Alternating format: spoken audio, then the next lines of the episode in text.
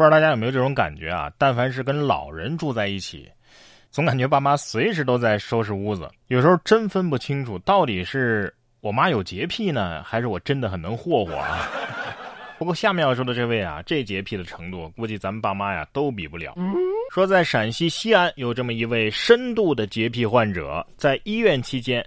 因为实在无法忍受他眼中不干净的病房，不顾手上还打着吊瓶啊，单手就给医院做起了全方位的清洁啊，又是擦病床，又是打扫护士台的，连病房里的马桶啊都不放过。据了解，该男子平时就以打扫为乐啊，经常去公共场合找活干。有网友说：“能把我老公送过来培训一下吗？” 这就是传说中的。眼里有活啊，这个不知道医院给不给人家结一下保洁费啊？这医院的保洁阿姨估计开心坏了。大哥，没事来我家做做客呗，包吃包住哦。哎，所以他是因为洁癖症状住的院吗？下面这哥们儿啊，也是真勤快。二零一七年，二十八岁的小陆在网上认识了一名女子，并且发展成了恋人关系。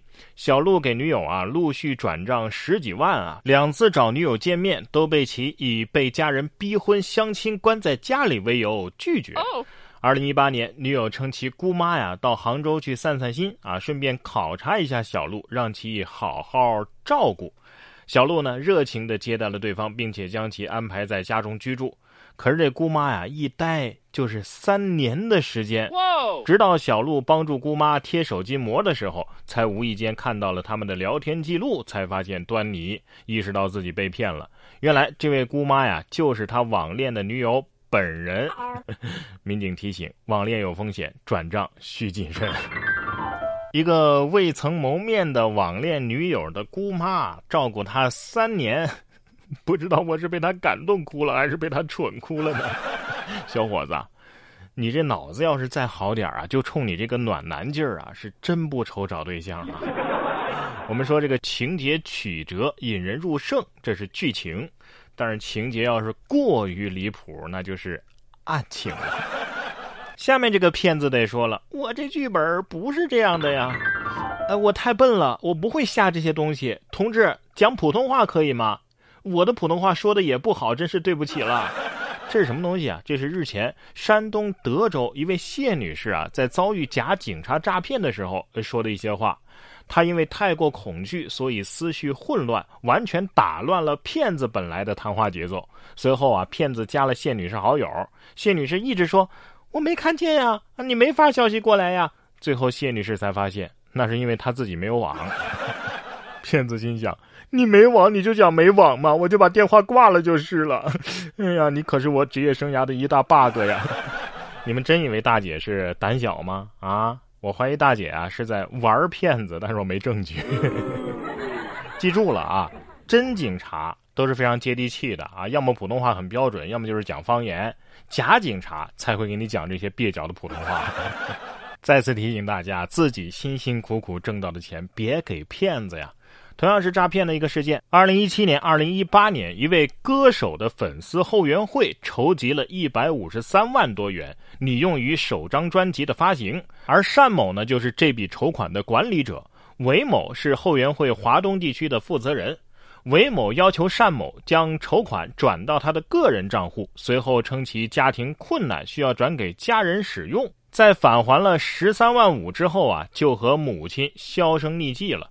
广西高院通报，判决被告需返还一百四十余万元及利息，自判决生效之日起十日内履行完毕。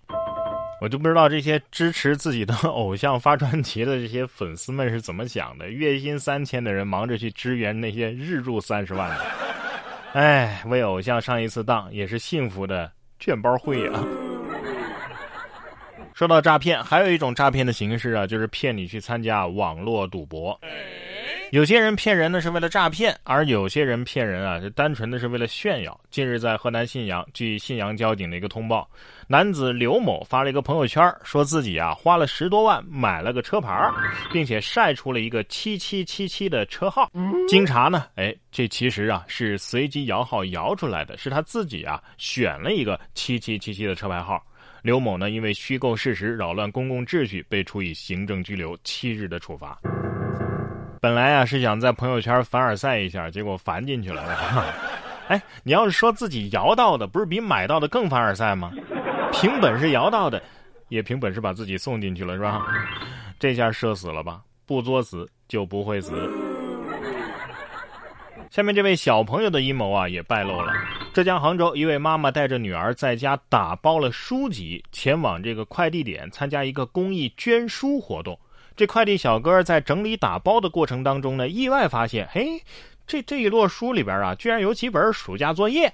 原来啊，小朋友因为作业没写完，心生一计，企图将作业送走。面对妈妈的质疑，女儿狡辩说：“嗯，我担心山区的小朋友没有作业写嘛。”山区的小朋友是不是还要谢谢你啊？小朋友，我觉得你非常有想法。我这儿有一箱五三啊，我看与你有缘，就赠与你吧啊。进门的时候有多蹦蹦跳跳，出门的时候就有多哭哭咧咧，所以留给这位小妹妹补作业的时间好像不多了，是吧？好好补作业吧，补完了让爸妈带你去动物园玩啊！枫桥综合动植物园就有一只非常好玩的小熊猫。这小熊猫啊，就像个假熊啊，只要有好吃的，它就能站得挺直。所以量体重的时候啊，都不用像其他小熊猫一样要辅助。哎呀，我看了一下，我还以为是个人呢，把玩偶服给我脱了。就算不是人，这这多少也有点血缘关系。下一步就差开口跟我们唠嗑了，然哥说新闻，新闻脱口秀。想要跟我取得交流的朋友，您可以关注微信公众号“然哥脱口秀”，发送微信消息，在喜马拉雅 APP 搜索“然哥脱口秀”，可以点播收听更多精彩节目。